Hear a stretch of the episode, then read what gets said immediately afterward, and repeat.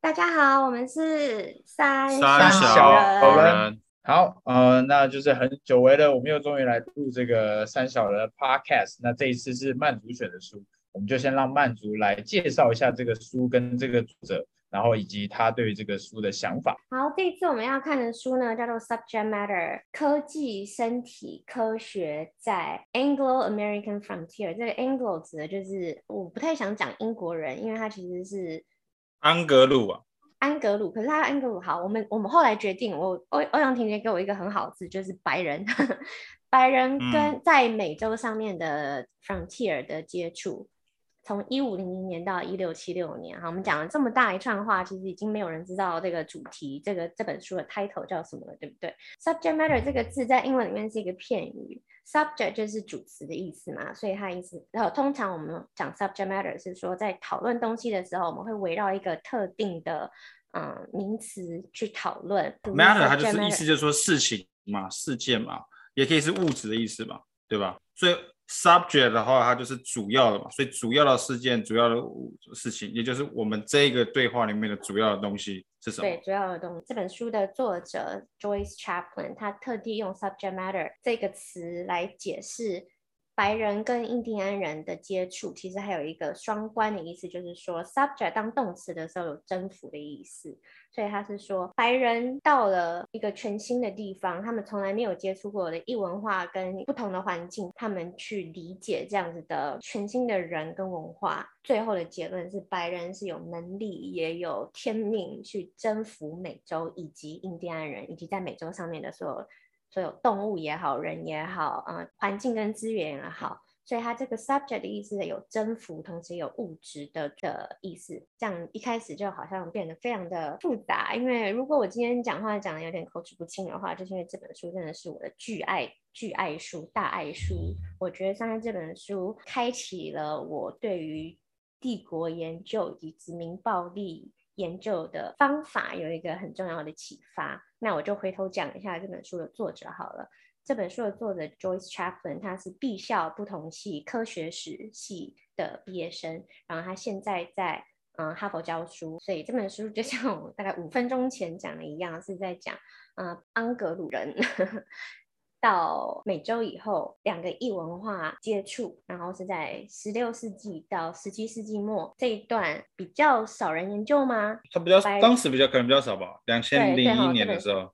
嗯，它比较早出版，二十年前了。Oh my god！好，这本书的核心论点呢很有趣，就是说我们幻想白人到美洲以后，嗯，会是一个什么样的情景？好像我小时候学到了，不管是 Disney 也好，嗯、呃，很没没什么教的世界史也好，就是说印第安人看到了，呃，白人就是说天哪，这是跟太阳神一样，对，要么说是五月五月花号，要么说是太阳神，不管他们是很友好的，就是进行了第一次的接触，还是其实后面有很多的战争，不管是怎么样，反正呢，就是欧洲人携带着无与伦比的军火的技术科技。然后以及他们印第安人没有办法抗拒的各种疾病，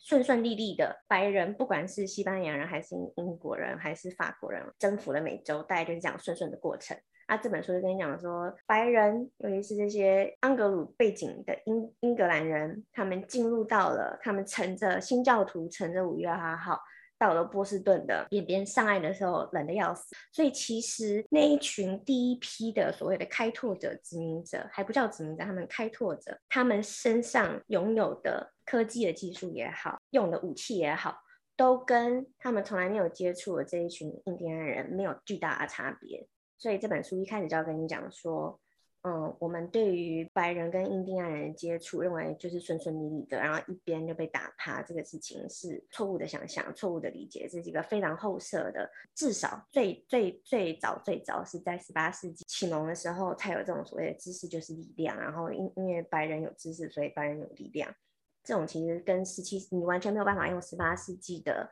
对于科学的定义去理解十六世纪、十七世纪的异文化的接触。所以这本书它很重要的是说，我今天是要从自然的角度，白人对于科技，什么叫做科技，什么是更有效的科技，是谁的科技比较好的这个角度，去告诉你，其实白人跟印第安人的接触，从十六世纪到十八世纪有一个很大的转变。原本是觉得印第安人跟他们一样，都是非常会用弓箭，敬佩于、惊讶于印第安人高大的身体，尤其是高大他们男人他们战士的发型啊，或者是。嗯，就是给人家一种很很很很厉害的感觉，所以他们碰到这种人的时候，其实是有非常多的害怕。英格兰不是第一批到美洲的开拓者，对不对？我们叫开拓者，现在好像没有人叫他们开拓者，因为这个英文探险家吧，就叫探险家。好，探险家，我们大家知道，西班牙、葡萄牙他们是第一批，而且他们那些人是有非常大的王室在给他们支持。可是新教徒，新教徒其实不太一样。他们首先是一个跟殖民母国的的关系其实没有没有那么好。然后他们到的是一个很冷的地方。这些新教徒到了美洲以后，发现这个，嗯、他们幻想的很丰饶的新大陆没有办法给他们任何他们想要在殖民地获得的东西。然后这些又高大又有办法在很冷的地方、巨冷的地方活下来的人，他们的身体应该很强，所以他们用这种逻辑去理解印第安人的时候，其实并不可能会认为印第安人比他们弱，是绝对可以顺顺利利的征服掉他们，或者是嗯把他们杀光光。因为这其实是英格兰人碰到原住民跟西班牙人对于碰到原住民有一个不不一样的概念。其实他就是要讲说，这不同的概念很大也是来自于西班牙跟英格兰人在殖民地上碰到的环境跟文化有很大的差异，导致于就是英格兰跟西班牙人对于碰到的人有不同的幻想跟评价。可是我们现在知道的白人对于印第安人的评价好像不是这样。我们比较常听到的是，嗯，我们小时候在印迪士尼或者是世界史上面学到，就是印第安人吓得要死，手无寸铁，然后直接不管是有有抵抗还是没抵抗了，就是这样被杀光光了。为什么会有这样的转变？这明明就不是事实。十七世纪的时候，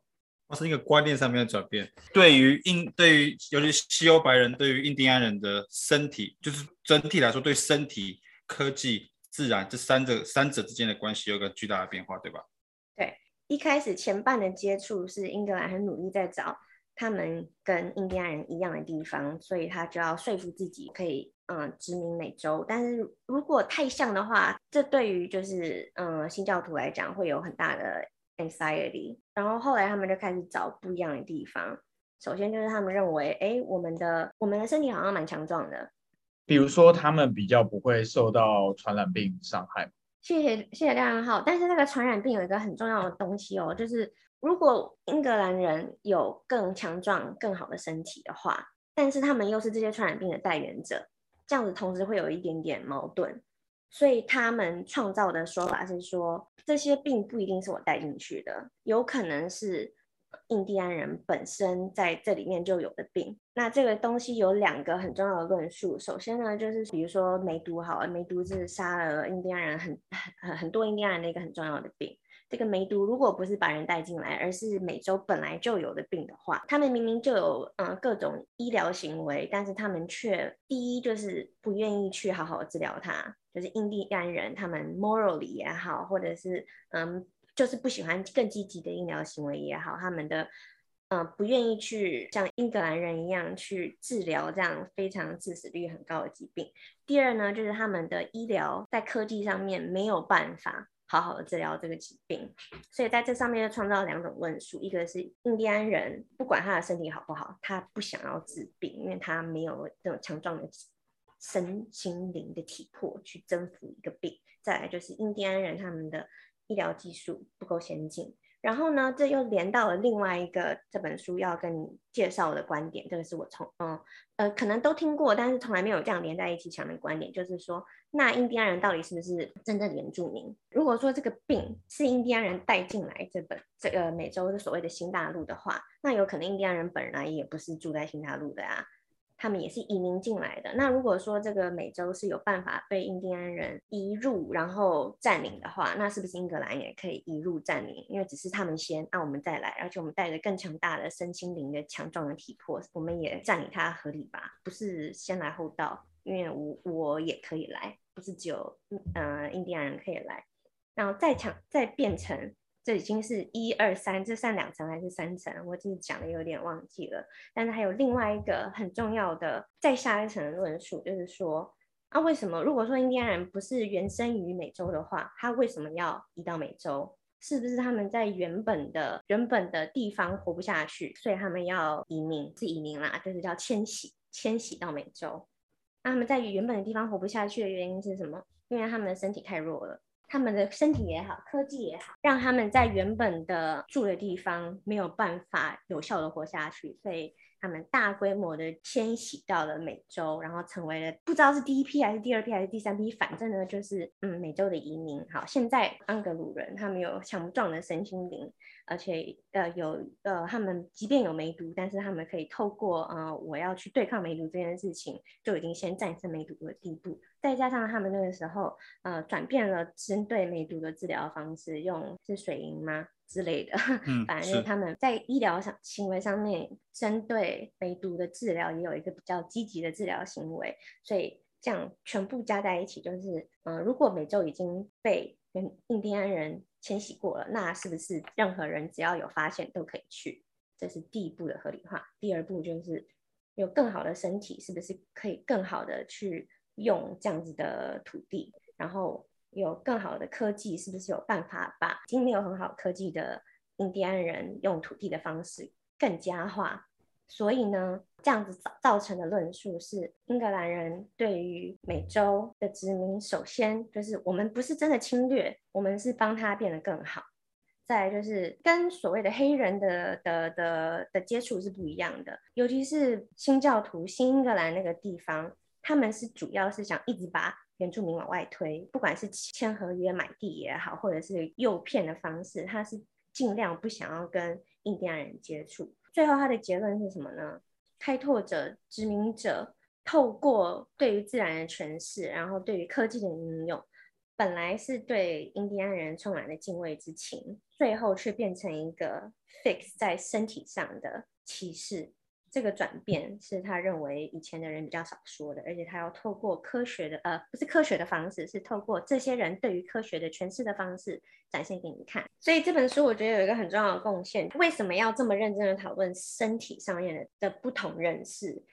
他是要提醒，啊、在研究种族的人不要。嗯，忽略掉某一个某一次在某一个时间时空上面的交错，其实也贡献了不同是建立在身体上的这种经验跟论述。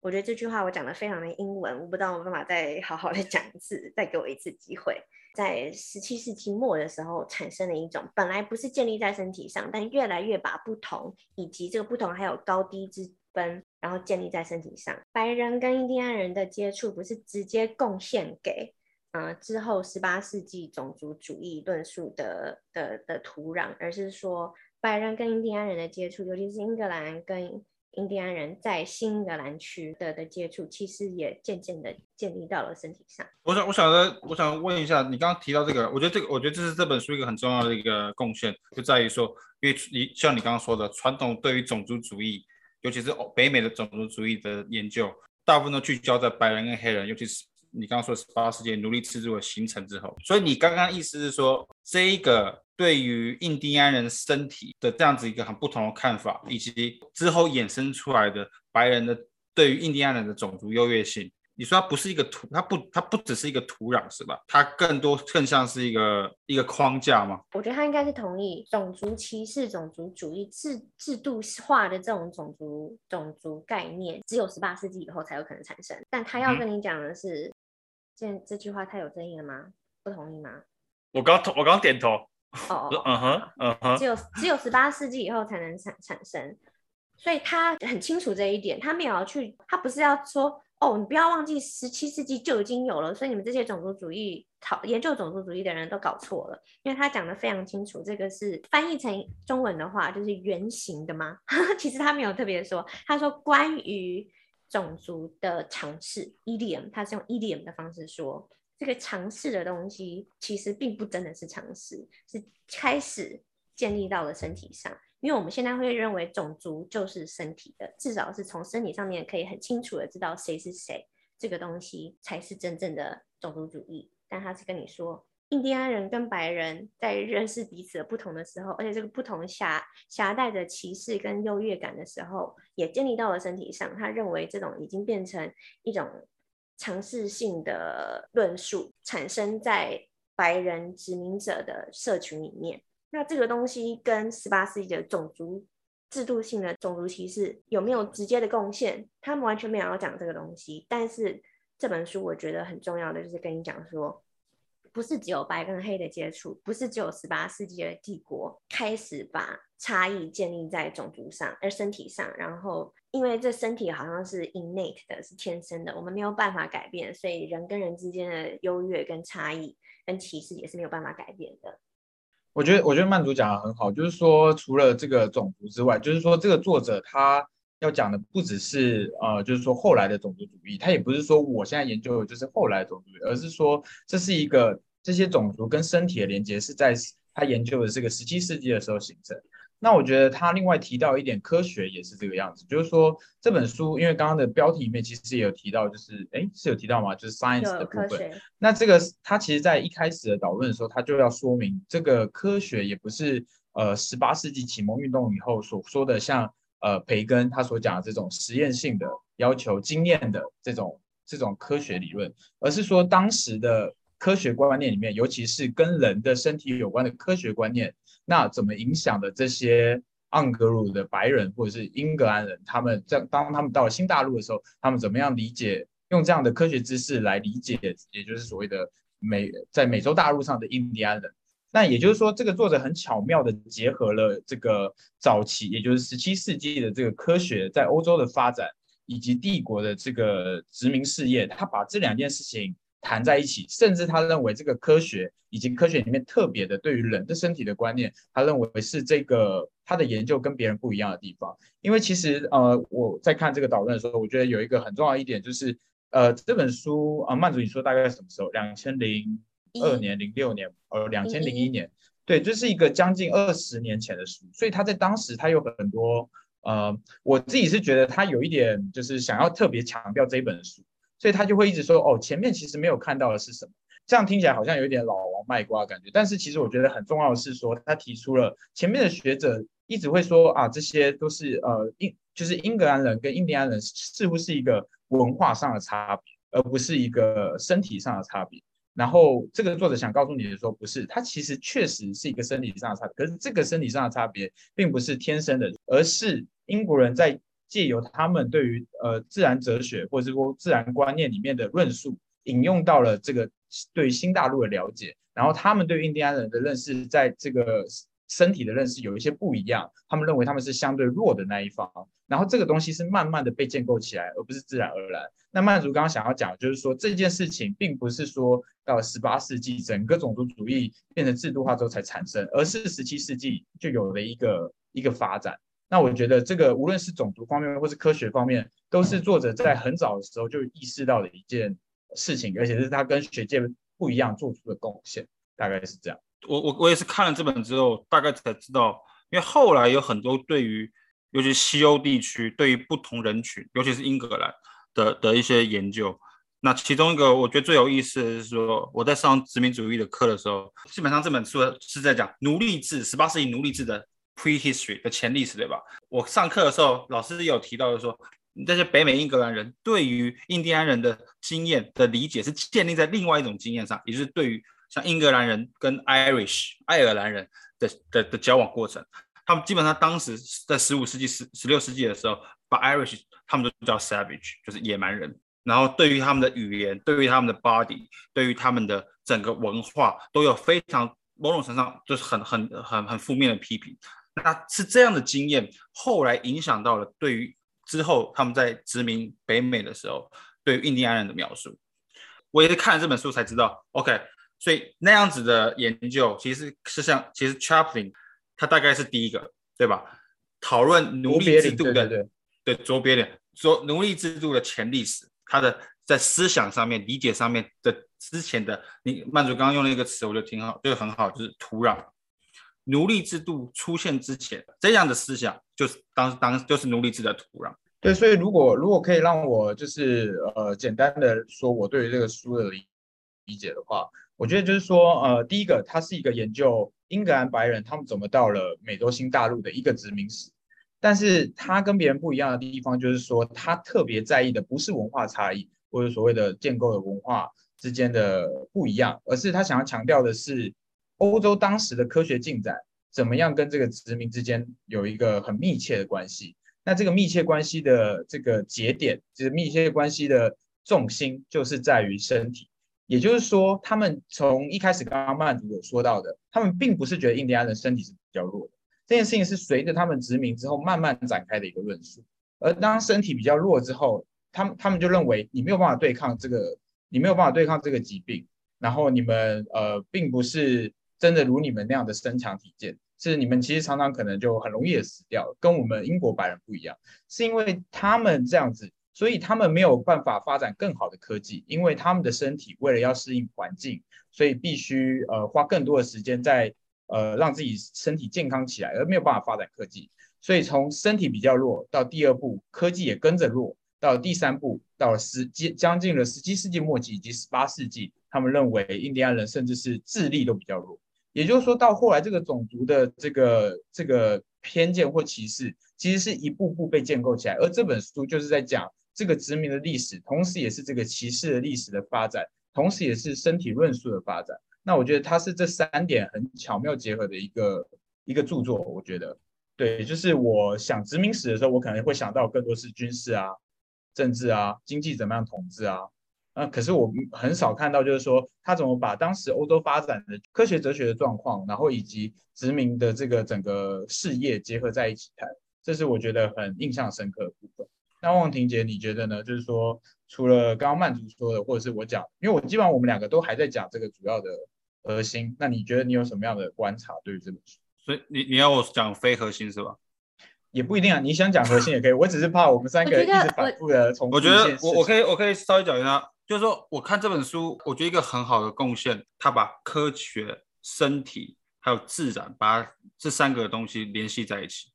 然后这三个东西联系在一起之后，他又联系到一个更大的，也就是早期殖民主英格兰的殖民主义，对吧？我觉得这个都这个书在两千零年出版也是别具意义的，因为在此之前，可能大更多人研究的是关于，当然英格兰的殖民主义在世界的革殖民主义已经当时就已经很多研究，但是当时十九二十世纪末的时候，更多人有兴趣的是那西班牙殖民主义是干嘛？因为西班牙殖民主义是英格兰之前，在英格兰成为全世界最强国家的帝国之前的另外一个更强大的存在。那西班牙是怎么样？我对于西班牙的理解就是说，他当时呃，这个殖民西班牙殖民主义的核心是在于宗教。在十呃十五世纪的时候，他们在伊比利半岛进行了一场大规模的战争，就是就针对穆斯林的，就是所谓的再征服伊比利半岛，所以才后来成形成了后来的整个西班牙王室。那西班牙的殖民过程跟这个经验有关的，在于当时的 racial 的的这种种族清洗，就他们是要竭竭尽所能的把穆斯林就跟他们异教徒逐出伊比利半岛。但是他们在殖民的时候，如果你是穆斯林，但是你愿意皈依到基督教的话，你是可以继续留在这里的。也就是说，宗教这个东西才是重点。这这也影响到他们后来在北美、在世界其他地方的殖民的政策都很都。都跟我们我们我们这本书里面看到英格兰很不一样，他们当时真的是，所以所以那个西班牙殖民地有很多叫 Creoles 对吧？中文可能发现克里奥人吧，就是你是同时会讲 Portuguese 讲讲葡萄牙文 Spanish，然后又讲当地的 Native American languages 的这样的人，西班牙创造出了一个 racial hierarchy，但是他对于他对于宗教，他对于种族这件事情。他虽然很强调种族，但是种族它跟 religions 是很密切的结合在一起。可是到了这个英格兰，就非常出现了一个非常不一样的发展。他把科学、把身体都纳入到种族这个概念里面。也就是说，他们要寻找的是一个不是一个以 religious 为 base 的的的种族，而是要以建立在一个 physically different，还有 strength etc 这种种种括弧括，就是多打引号。客观的这种标准上面的种族上面的差异，所以这种我觉得这个是最有趣的地方。其实这本书我觉得对我来说是最 impressive 的地方。好，还有一个想要再想要再稍微谈的就是，刚刚曼祖跟英浩都有提到说，北美的这些英格兰人，在新英格兰地区的人，他们希望把 Native American 给逐出他们的 colony，对吧？我觉得这个就跟我刚刚提到西班牙的那个概念是很不一样的。所以在我理解里面，colonialism 有两。大体上面有两种，一种一种形式是，它这个 colony 是 settler 跟 native people 住在一起，在西班牙或者 Portuguese 的这个这个系统里面，宗教是最重最主要的，所以他们花了非常多的力气，基本上他们的殖民是中央政府出钱，然后以及还有教廷，他们都出钱。但是在新英格兰，在英格兰的这个殖民是很不一样，就它是基本上透过它并不是一个中央政府来资助的一个行为，所以它更多像 Dutch，像像荷兰人。它是它它那个词叫什么？Colonial outpost，所以它在很多地方是一小块地方，就特别大多数都是港口，或者是说河流的要要道，然后就在那边地方就说这个地方是我们的 colony，你如果你不是你不是我们这个种族的人，你不要进来，就是你 native people 你就在外面就好，我们就管理这个这个港口或者这个要塞就好。所以这个这个是西欧很多很多国家，包含英格兰、包含荷兰，他们都是以这样的形态在做殖民的。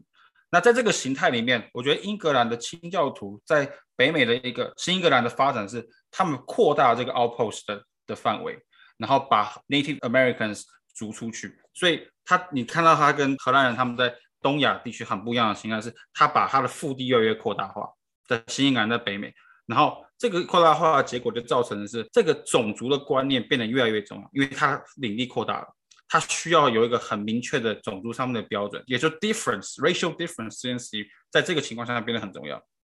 我觉得这是我看这本书，跟我我把联系到我之前我之前对于 colonialism 的认识，我觉得这本书给我最大的启示是这个。谢谢欧阳婷杰给我一个很好的跳板，可以再一次的说明为什么我喜欢这本书。我觉得我们好像常常会有。我们其实我不知道到底谁跟我一样啊，但是小时候长大的时候，我就觉得哎，白人真的很厉害，就是英美的、欧美的那种西欧的美国的人，他们就是科技最赞，身体长得最高，然后世界的伟人、民族的救星，就是就是就是就是白人。好，然后他们再去，他们再去面对各种各样的文化，包括印第安人的，包括清朝的，包括东南亚的，包括印度的。或者是中南美洲的都一样，反正或者是非洲，反正他们碰到了这些人呢，就是你你你科技比别人差，你能说什么？即便啊，很抱歉，帝国主义很坏，但是不好意思，你就是必须会输。就像我最近碰到一个人，就是跟我讲说，如果没有日本殖民台湾的话，台湾怎么可能现代化？但我觉得这本书就是很好的给你一个例子，我们倾向于用现代的你现在看到的经验去理解以前。他就跟你讲说，我们用二十世纪的方式去理解十八世纪的人，去理解十六世纪的人，这个是很容易造成错误的。可是如果套用在一个殖民的历史上面的时候，显然会忘记新教徒他们是一个没有很巨大的中央支持，然后到了一个新的他们从来没有碰过的地方。然后他们期待的是要拿到立刻的矿的资源、香料的资源，结果他们殖民地完全没有给他们任何的 support。然后他们碰到的这些人，好像看起来 physically 没有比他们差。那如果我们以前比较不是以前，就是在二零两千年的时候最最流行的文化论述，就是说人跟人的不同其实是建立在族群啊文化上面。那如果是这样的话，我们我觉得会蛮容易的落入了一个一个论述，就是说。好，文化不同是文化的不同，但是就是有一个文化，他们创造了更了不起的文明。那你就是被侵犯的时候，我只能说很抱歉。我觉得会有一种这种滑坡很容易出现。那这本书就是跟你讲说，我们就是用现在的欧美霸权去理解以前的接触，其实都会忘记，在他所这本书重要的时间，十六世纪到十七世纪。英格兰作为一个殖民者，他们帝国当然是已经已经有帝国了。他们一开始就呃十，他是说十三世纪吗？这本书好像是在说十三世纪的时候就有所谓的英英格兰的殖民，并不是到了美洲才有。他有特别讲说，嗯、大不列颠岛上面的殖民史其实给这些清教徒殖民美洲有一些前见之明，有参考的地方。但是十七世纪这个时候，其实英格兰人跟现在理解的。欧美强权是完全不同的人，可是我我们就会去这样幻想他，然后去幻想说啊，人跟人不同就是建立在种族上面，这个是合理的，然后就会去合理化说，那不管是侵略也好，是殖民也好，这种过去的事情我们都很抱歉，但就是发生了，请你们自己自重，请你自己就是度过去。现在我们不用再道歉了。所以我觉得这本书为什么会让我觉得很重要，就是 I hold it very deep in my heart, close to my heart。就是他在跟你讲说，我们现在不管是对于很基本的概念，比如说人与人的不同，其实就是各种殖民恶意的产物。然后为什么我们会有这样的错误的认知呢？其实跟原本人碰到异文化的时候产生的敬畏之情、害怕之情、anxiety 也好，其实他们就创造了各种不同的论述。然后跟你今天认识完全不一样，再叠加、叠加、叠加各种的转变，到了现在。就是会有人认为移工就是来自于嗯很热的地方，很热的地方呢不是生产，那他们就会比较懒，所以来到这边嗯给他钱多一点，那他们应该要感谢，就是会有这种各种很恐怖的论述出现。当然我这是讲得很远，其实这跟这本书一点关系都没有。但我要讲的就是说，为什么这本书非常喜欢，就是他给我看到了为什么研究帝国是有意义的。好，我我觉得我可以先讲讲一些就是。就是在谈这个书的一些论点的地方，就是我自己比较喜欢也比较有印象的几个点。第一个就是说，他呃谈身体的方式是跟这个科学结合。我们刚好提到，那这个科学到底是什么东西呢？就是我刚刚有说，它不是培根时代的这种呃，就是讲实验啊，或讲经验的这种科学。它其实里面对于人种学的这个讨论，尤其十七世纪的这些英格兰人的讨论，其实。十七世纪的英国白人所接收到的科学事实，那这个科学事实是什么呢？就是说，他们认为人的不同，人类的不同，其实有来自三种原因。第一个就是气候，刚刚曼组讲的热或冷会有关系。第二个就是来自于这个遗传，就是说你的爸爸妈妈或你的祖先辈怎么样遗传，会影响你的身体的体质。第三个就是在讲习惯，就是说你在那个地方，你跟那个地方有不不一样的风俗，会造成人的影响。那其实这三件事情就是都有可能造成人的分别。英呃这些英国白人在讲这件事情的时候，他们会依照他们的需要来决定哪一个特质是更重要的。比如说一开始就会讲说，哦，你看就是这个天气造成了我们的不一样，但后来为了要强调自己也可以在这个这个这样的气候里面活下来，所以他就会开始去强调，哦不不不，其实是这个习俗不一样。或者是说遗传不一样，就是说这三个元素虽然是科学，但是当他们要去建立一个对于种族的论述的时候，其实他们是会去挪用不同的这些元素来去支持自己的说法。那我觉得这是这个作者观察到科学跟殖民事业很紧密关系的第一点。那我觉得第二点是说，为什么我们还要特别强调科学？我刚刚在就是在曼组在讲的时候，我也同时同时重新在看一些笔记。还我觉得他讲到一点很有趣，他说这本书跟其他。当时两千年左右的研究有什么不一样？他说有两个潮流，第一个就是说这种呃所谓的后结构主义，所谓的后结构主义就是说啊，就是我们永远没有办法理解印第印第安人，也就是或者说美洲原住民他们怎么去阐述他们自己，因为所有的论述都是这个白人建构的，我们永远没办法理解，这是一种。另外一种是这个种族历史论述，就是说我们其实可以借由更科学的、更这种种族的，就就是去了解他们的身体体质来了解。就是当时的这个印第安人跟呃白人之间的差异。那这个作者想要找到一个中间点，他说，就是在一种绝对不可能知道，以及我们很有可能知道中间有没有一种方法可以让我们确认什么东西是这些白人说的，什么东西是印第安人真的真的是那个样子。那他因为他说，我们就历史材料而言，我们已经没有留下印第安人的这个文字资料了。所以我们现在能研究的，以及这本书的核心史料，其实基本上都是白人的说法。可是他透过了，就是去参照当时欧洲人的科学论述，然后来参照当时殖民者所写下来的记录，他发现了这些殖民者所写的内容呢，其实是参照了当时欧洲的科学知识所写出来的。所以这些东西不会平白无故的从印第安人的嘴巴讲出来。也就是说，他找到了这些英格兰白人的滤镜。他们是用了这个科学的滤镜来看待这些印第安人，所以当我们可以用可以找出这个滤镜的时候，我们就可以说他，比如说他们常常会代替印第安人说话，我们就会发现他们说的话其实还是欧洲人自己想要自己想要阐述的科学的内内容等等的，所以他想要找出这个滤镜来防止，简单来说就是防止英格兰的白人 bullshit，防止他们讲屁话。因为讲这些屁话，其实就是常常他们是替印第安人去说他们自己要说的内容，而不是印第安人真的这样说。那我觉得这也是为什么他要引入科学去谈殖民事业的原因，因为他想要让我们知道，呃，印第安人不会这样说话，这只有白人才会这样。那我觉得这个滤镜的这种研究策略是很有趣的，也是他把科学带入的第二个重要的。那我觉得第三个有趣的地方就是说，其实这个书的开头跟这个书的结尾是很有意思的。其实基本上只问同一个问题，这个问题就是说，呃，英国英格兰人或是盎格鲁白人，他们真的统治了美洲吗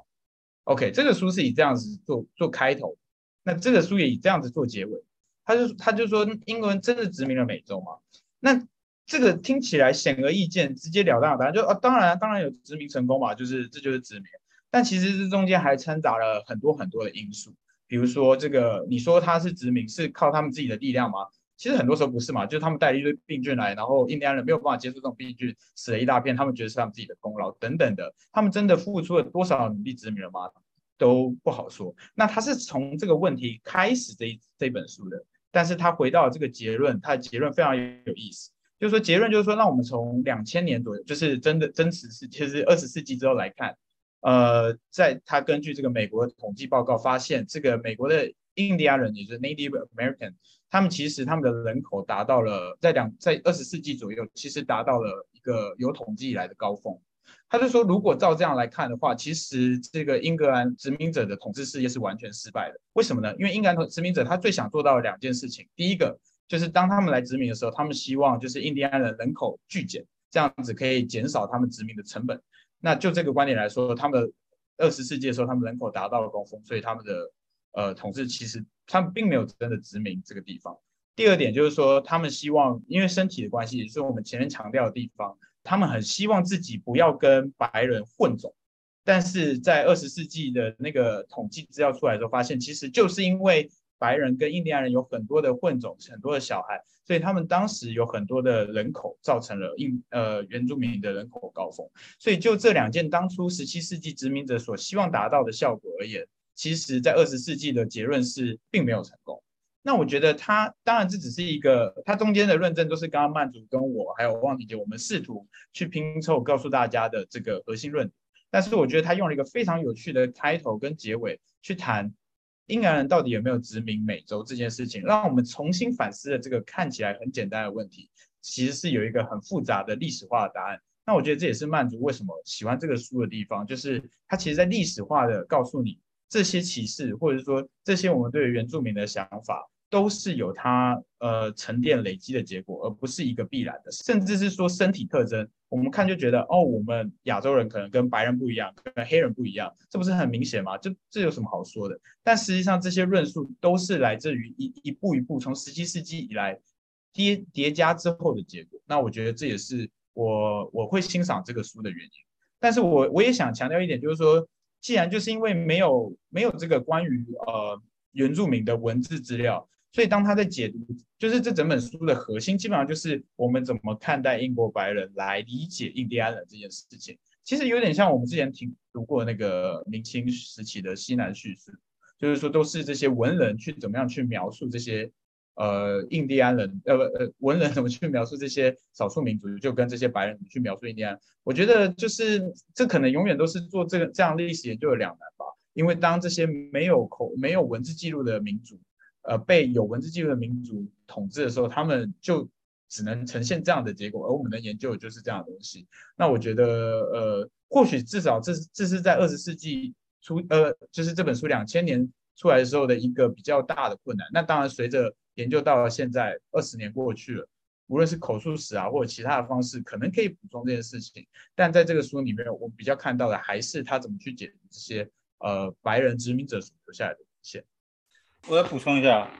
这个印第安人没有留下文字记录，不是不是真的。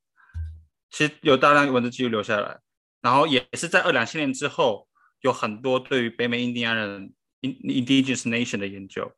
那其实我看这本书的时候，有一个很大的疑惑，就是说，我我先讲第一个哈，第一个刚刚和曼祖都提到的这个科学跟帝国殖民主义之间的关系，那到底他所说的科学是什么？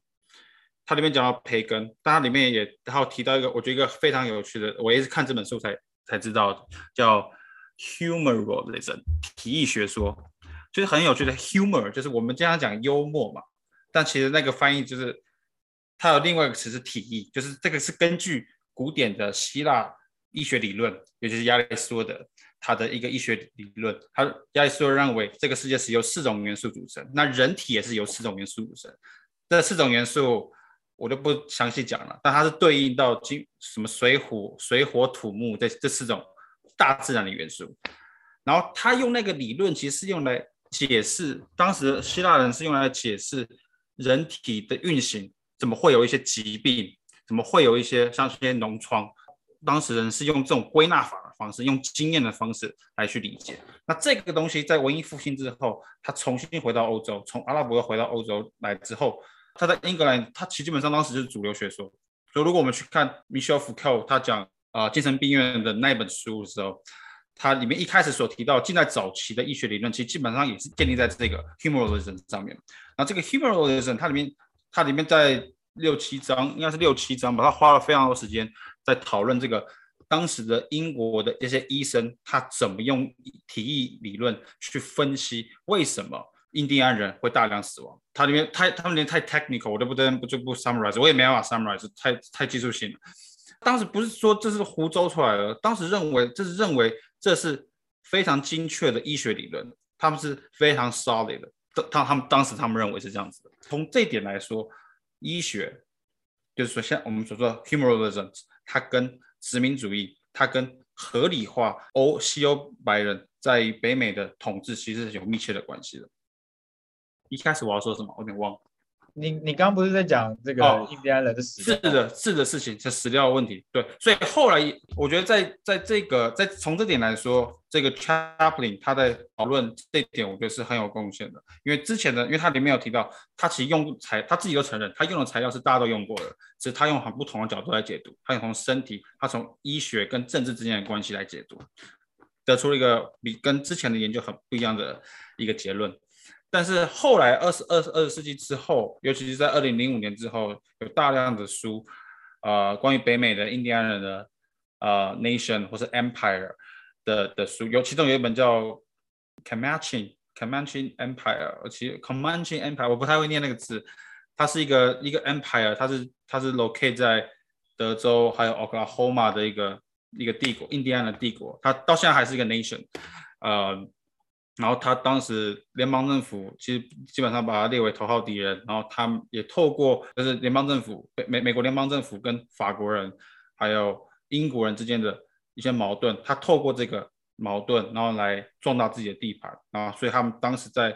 北美的皮贸易上面，还有各种资源贸易上面，他们他们其实占了一个非常重要的一个角色，同时卖货给美国政府，也卖货给法国人，也卖货给西班牙人、英国人，诸如此类。啊，他当时那那个作者，虽然他他用了蛮挺多的这个关于印第安人的的文字史料，当然也有很多欧洲 traveler 的的一些记录。那所以我觉得这个作者他可能在训练上面，他就是以一个英文文献阅读为主的一个学者，所以他的他就比较聚焦在英文上面。但其实实际上后来的研究其实指明就是说。这个不同很多很多不同的语言材料是存在的，但其实我这里要帮 Chaplin 抱不平一下，因为他其实有讲到，就是是我们以为印第安人没有文字这件事情是错误的，至少在他的这本书里面就有讲到，呃，英国人他光是从看英国人的文献就已经有例子说，呃，英格兰人在跟印第安人交涉的时候，印那个印第安人会把纸拿给他，叫他把东西写下来。即便英格兰人不确定，嗯，印印第安人会不会写，会不会看，或者他们有没有文字，嗯，不太确定。但是他们知道，印第安人知道英格兰人会写文字，就是他们其。然后我我自己很爱的一本书，在法律是法律史的书，它的 title 我记得，How the English Indians Lost Lands 之类的，就是印第安人是怎么样。失去土地的，然后他那本书讲的东西呢，就是说印第安人其实并不是就是全部都是被被白人骗，就是印第安人跟嗯、白人在土地上的纠纷，并不是一面倒的被压迫、被压迫、被压迫。那那个法律的的的依据，不管是契状还是什么权状之类的，是不是一种文字记录？是啊，其实 Chaplin 已经说了，就是呃可以回到我刚刚为什么喜欢这本书的一点点小的原因，就是说。那个时候的英格兰白人，他们游泳的枪炮也没有很多，因为他们也是要透过呃运送的方式要去要去跟欧洲买，如果欧洲母国运不来的话，他们也没有。而且同时，印第安人又不是只有跟英格兰人接触，也有跟法国人接触，跟有跟西班牙人接触，就像刚刚欧阳婷姐讲的一样。所以在英格兰新英格兰这个地方，这个殖民地，其实印第安人跟英格兰人的科技上面的理呃的的的技术拥有的，其实没有差太多。而且同时，他们并不是完全就比手画脚沟通，然后白人就一直一直压迫压迫压迫。其实印第安人要要仰赖英格兰人获得一些科技啊，或者是枪炮啊这些东西，全部都是英格兰人后设创造出来的一种论述，然后去证明印第安人比他们更落后。啊，这其实只是要讲史料的问题啦，只是嗯，就是三我们三个人都讲到了，我们在这本书看到了关于做历史研究，嗯，史料会不会给他不同的角度？有的时候有，有的时候没有。那新的史料能为这个嗯同一件事情是不是真的就能够提供不同的看法？那显然是有的。就是另外一个我是比较有疑惑的是，我刚刚想讲，但我后来忘记了，但我现在又想起来了，就是说如果英国人。就英国的白人真的觉得印第安人 physically 还有 scientifically 科学上面是比较弱弱的话，那他们要如何解释在十七世纪末有大量的英国殖民、英国的 settler 跟这个印印第安的这个 confederation 这个这个怎么讲部落联盟的作战？就是当时我们刚刚曼族一开始有提到，就是说英国人其实知道印印印第安人是非常凶猛的，他们在战争、他们的武力使用上面，他们的战斗力是非常强的。那事实上，我们在十一世纪末的时候也看到，历史上面就是说，大量的新英格兰 Virginia 那个地区的英国白人，他跟整个印印第安的邦联在其实就是长期作战的过程中，英国人很多情况下面是被打得屁滚尿流的。他要怎么解释？在事实上面，我们被打得一屁滚尿流，可是我在 intellectually 我们又却又觉得他的 physical 是比较弱的。我我其实看的时候，我有点这个这方面的疑惑。我觉得这本书又回到这本书，我觉得我很有趣的地方，像在接触的时候，刚刚廖元浩有讲，嗯，好像他们就是把病菌带进去了。但其实我刚有讲到，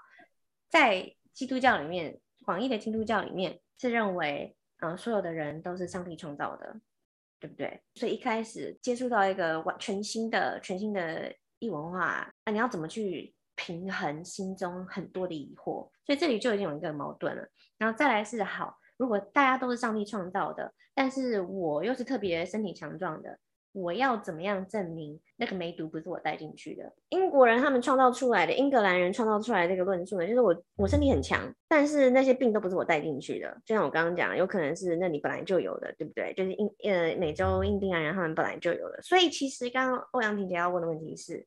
嗯，我当我看到印第安人明明就身体很强壮，我怕的要死。但是我去创造一个论述，用他们已经很落后的科技去运用了他们很不会利用的自然，然后终于变成在我在我眼前也非常嗯强壮的的的模样。但其实他们很弱，但这个一定跟他们就是被打败的那个经验是没有办法同时存在的吗？就他这本书就在跟你讲说，并不是因为他一直打赢或者是他打输，所以他就会认为啊谁的身体比较强比较弱。就这个东西其实不一定有直接的相关。而且有很多很多时候，他们必须要去面对他们论述中有非常非常多的矛盾，所以为了要避免那个矛盾，或者假装忽略那个矛盾，他们又要改一次论述，又要改一次论述，所以最后出来的在十七世纪末的这一个白人比印第安人在科技上面也好，在身体上面也好，对自然运用的能力也好，都是更优秀的。其实是一个呃文化创造、社会创造、社会创造，不是文化创造。而且我觉得呃蛮有趣的地方是说，呃虽然他们确实在战争上可能跟印第安人有一些可以互相较长短的地方，或者说甚至印第印第安人在很多层面上在武力上赢过他们，但是那个病菌所带来的大规模的人口消亡是事实。而在这书里面也有提到，就是说欧洲人也也经历过了前面的这个黑死病，所以在当时就有一些人口统计学或者是去。了解为什么会有这么多人死掉？那其中的一种说法就是说啊，这些人的身体太弱了，他们没有办法承担这个黑死病带来的结果。那他们把这样的观念来转嫁到这些美洲原住民身上的时候，也是类似，就是对，虽然他们可能打得很强，他们可能很凶猛，但是你看，实际上还是死了一大批人啊。这也就证明了他们其实身体就是没有我们那么强，就我们就是就是。就算打输他们，我们还是实际上身体更强，更适合统治这个地方的。然后呃，我我想在最后补充一点，就是说，哦，刚刚王迪也提到这个西班牙的这个统治跟这个宗教更密切的关系。那这本书的主要论点就是说，英格兰的这个统治，呃，我们可以跟从科学观来理解。但其实啊、呃，一开始呃，它里面在谈，呃，曼族刚刚也有提到嘛，他认他们就有一些英国英格兰人认为。呃，他们不是这些美美洲原住民，也不是原本就在美洲的，他们不是原住民，他们也是从其他地方来的。那这个论述呢，其实也跟他们当时的宗教观念有关，就是说，从亚当跟夏娃被上帝做伊甸园之后呢，人就四散了各地等等的。那这个四散各地之后，并不是就直接的到各地安顿下来，而是人一直不断的在移动，寻找一个更新的地方。所以在那个观念里面，其实没有到没有像后来就是说哦，不同的人。就是到呃，可能十八、十九世纪的时候，有一些观念是说，人是来自不同的种族起源，就是不同地方不同的人。但是在当时十七世纪的这个宗教观念里面，也影响了他们认为，这些无论是我们英格兰白人，或者是美洲原住民，他们都来自了这种伊甸园的这个想象，然后是同一个族群分散到世界各地的结果，只是不停的在流动，然后还没有找到适合的地方。那美洲原住民先来到了这个美洲。那为什么我们白人也不能来到这里，然后寻找我们更适合地方呢？尤其是我们的身体又比他们强，所以呃，我觉得这本书虽然核心在谈科学，核心在谈身体，但是其实它加入了很多这个宗教的观念，加入了很多当时像汪婷刚刚谈到的体育学啊，或者自然哲学的观念，他是想把这些都结合在一起去谈我刚刚谈的滤镜的问题，就是说。欧洲白人可以用什么样的角度来看待这些事情？我们要怎么去识别出来这些呃白人的记载其实是跟当时欧洲的思想背景或者是政治、经济、宗教各方面的背景很紧密相关？所以我觉得你看这本书的时候，其实会呃，我觉得如果你对于殖民呃殖民主义造成的暴力或造成的伤害不满的人，其实看这本书有一种有一会有一种快感，因为他其实就一点一点的在帮你解释为什么。白人会这样这样说，这样这样说，其实都不没有道理。但为白人就是用这样的观点、那样的观点去跟你讲啊，其实他们都是比较弱的啊，其实他们就是不好的。其实我们终究是可以赢过他们的。无论是他们对于印第安女性的看法，其实也是这样子，或是他们对于印第安男性那么勇猛，可是又这么容易死掉，也是这样的看法。就是其实我觉得蛮有趣的啊，就是说如果你看你想要了解白人怎么样去塑造别人，然后形成呃。让自己变成更优越，那我觉得这本书其实是有一种杀之而后快的感觉。因为我们刚我刚刚在谈这个关于史料或者是文字记录，我觉得可以从我开始，然后呃，我们再让旺田说一些感想，最后我们留给曼祖，因为这是他最喜欢的书。那我要讲的其实是我自己的最近其他阅读以及一些经历，然后我觉得这本书给我的一个启发，就是说我刚刚提到就是。嗯，有文字的跟没有文字的区别。当然，我们都知道，尤其像曼竹刚刚跟欧阳都提醒我们，就是说，不是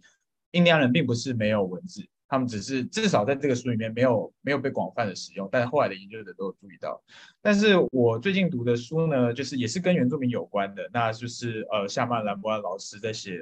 达悟族蓝语的达悟族。那他们在写这些达悟族的原住民怎么样被外来的殖民者统治的事情。那其实这本书就叫做《没有信箱的男人》，如果我没有记错的话，它其实核心的说法之一就是他认为文字就是一种殖民殖民者的一个暴力，因为殖民者可以借由呃文字去把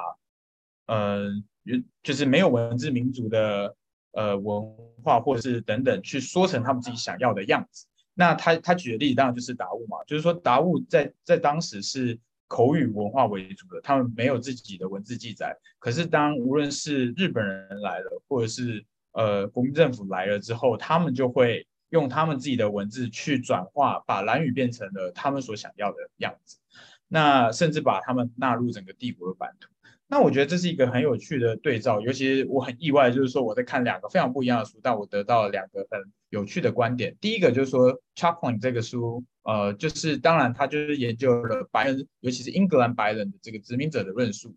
然后去找到那个滤镜，然后去告诉你，呃，他们是怎么样去建构这些呃这些原住民他们的他们的身体、他们的文化等等。那我看另外一方面的这个关于夏曼兰波安老师的书，他就是在讲这些呃原，尤其是夏曼兰波安老师他自己是这个原住民嘛。所以他当他是借用了华人，就是中文华文这件事情来写达悟族的历史，他在里面就有强调，他是一个对于呃中文的借代，他是借代了这个中文来书写关于达悟族的历史，然后让达悟族可以发声，然后去讲述他们被压迫的历史，用用用殖民者的文字。那我觉得这些对照对我来说是很有趣的，就是我们怎么去看待有文字的殖民者以及没有文字的呃被殖民者或者是原住民的论述。那尤其是这两个刚好都谈到的都是原住民，虽然一个是台湾原住民，一个是美洲原住民，那我觉得这个对照是很有趣的，刚好是两个不一样的角度。那呃有兴趣的听众朋友或许也可以考虑，就是去更关心这些原住民的处境是怎么样被这些。呃，统治者、殖民者所去诉说出来的，我觉得这本书是个挺有趣的书，尤其是回我们回到如果两千年年两千零一年的话，那他写博士论文的时候大概就是二十世纪末吧，一九九几年的时候，他一九八六年毕业的，哦一九八八六年毕业，他第一本书是二零零一年，OK，所以他后来改写又改写的很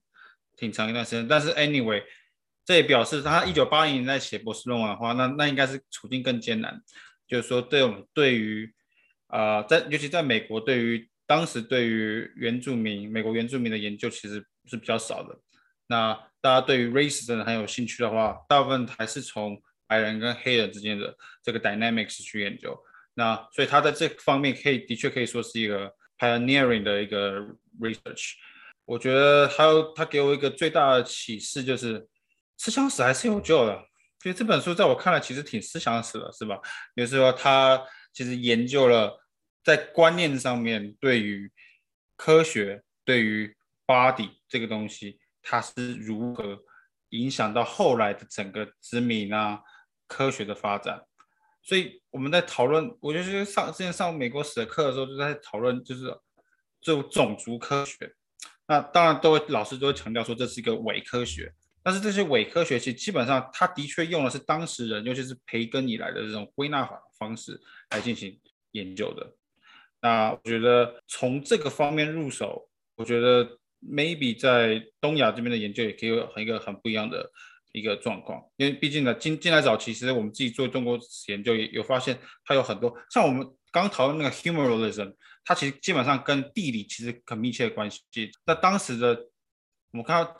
明末清朝的时候，也有很多的学者，他是在讨论所谓地气说了，就讨论一个王朝的兴亡跟这个地气之间的关系。那这个我都不详细讲了，就是说当时有很多类似这样子的，从经验归纳来得的这种模这种思思维模式，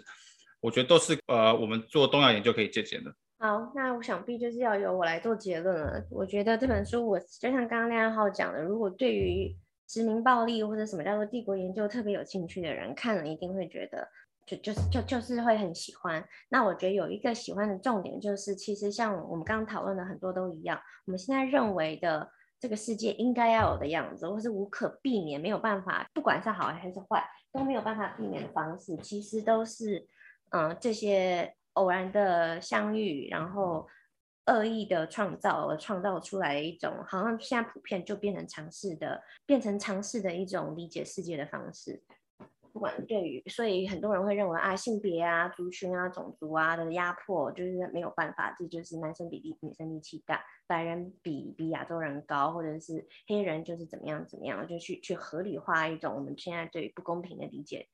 嗯，那还有一个就是回到为什么？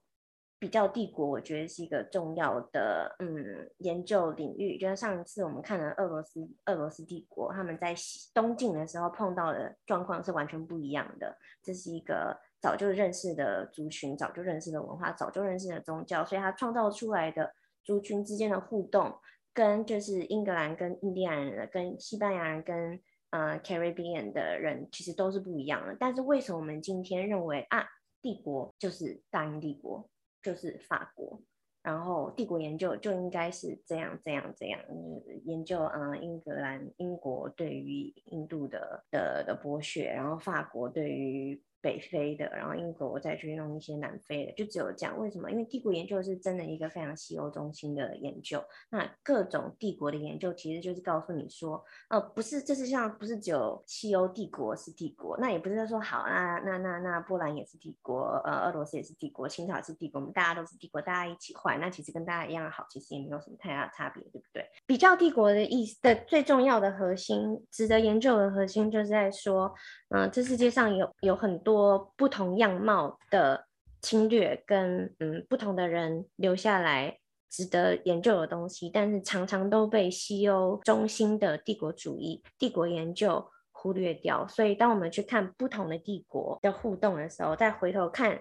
嗯，可能是西欧中心的研究的时候，我们现在用二十一世纪的方式去理解十八世纪，去理解世界十十七世纪，然后说不管有什么样的不平等，其实都是没有办法改变的。这是一个很需要就是大家一起反思的的的主题，这也是为什么我喜欢这本书，以及为什么我想要做帝国研究的方式。那这就可以带到我们今天最重要的一个主题，就是这两位朋友，不管我怎么情绪勒索他们，他们都再也不陪我录录 podcast 了。我希望。嗯，他们说再也不，其实不是真的再也不，就是 说不要的时候不是不要。我，我可以，我可以偶尔客串一下。我最近实在太忙了啦，就之后也刚考完试了，但是之后有很多事情一漏一漏要忙的，所以可能我就暂时没办法继续录了。我应该会剪掉很多我今天口齿不清的地方，但我今天在嗯。讲话讲得不顺的时候，这两位就是好朋友们，一直很各种鼓励我。其实就回到一开始想要录 podcast 的初衷，就是学着怎么样，嗯，不管是中文也好，英文也好，因为没有能力用英文，当然就是中文了。就是好好的把自己需要讲的、要想要讲的话，就是凑在一起。那这两位好朋友是我从二十三岁、二十二岁以来，就是学习讲话的最主要的对象以及人，所以跟他们讲话，我是最。讲认真的话，不是讲干话。听他们讲干话，我耳膜会破掉。但是，就是跟他们一起讨论书，讨论什么要怎么样看书，要看什么书，以及看书以后要做什么事情，其实是对我来讲最轻松写意的。所以啊，这是为什么我一开始找他们录 podcast 的原因。那我们就本来计划了九集，我们今天过了一整年十三个月以后，我们终于就是。要把九集都录完了，然后他们，嗯，我希望我偶尔可以情绪勒索他们，然后偶尔跟我一起念书。我对于之后要一个人做，还要找新的人做，就是还没有太大的意见。两位有什么话要对我说的吗？没有，很好啊。我觉得就是大家都在美国，很难得，就是有机会聚在一起。那就是呃，其实读书很累啊，我每次读书都觉得很累，所以呃，有机会我们。可以，就是再尝试看看啊。如果不行的话，大家各自要忙也没有关系。不过就是还是彼此都会联系吧，就是也不要放弃了联系这样。嗯，哇，对，读书真的很累，我也觉得读书很累。我真的 刚我考完自由考之后，真的不太想读书，就看到书就很抗拒。不然帮曼竹号召一下嘛，对读书，对读英文、中文不排斥的各个朋友，欢迎加入这个新的行列，然后。而且同时要像你们两个人一样，要给我各种各种各种 thumbs up。没有你们刚刚努力的包容，我真的要哭出来了。不会，你讲的很好。我要哭出来。好啦，我真的很希望我们有有下一季，或者是用不同的方式，就是可以，嗯、呃，也不知道到底谁来听，但就是我们三个人自己可以，嗯、呃，联络友情，继续讨论到底要念什么书。知识碰撞，知识碰撞的的的一个机会，所以就谢谢两位，也谢谢听我们的朋友。好，希望可以再跟大家见面，谢谢，拜拜。谢谢曼竹，谢谢大家，拜拜，拜拜。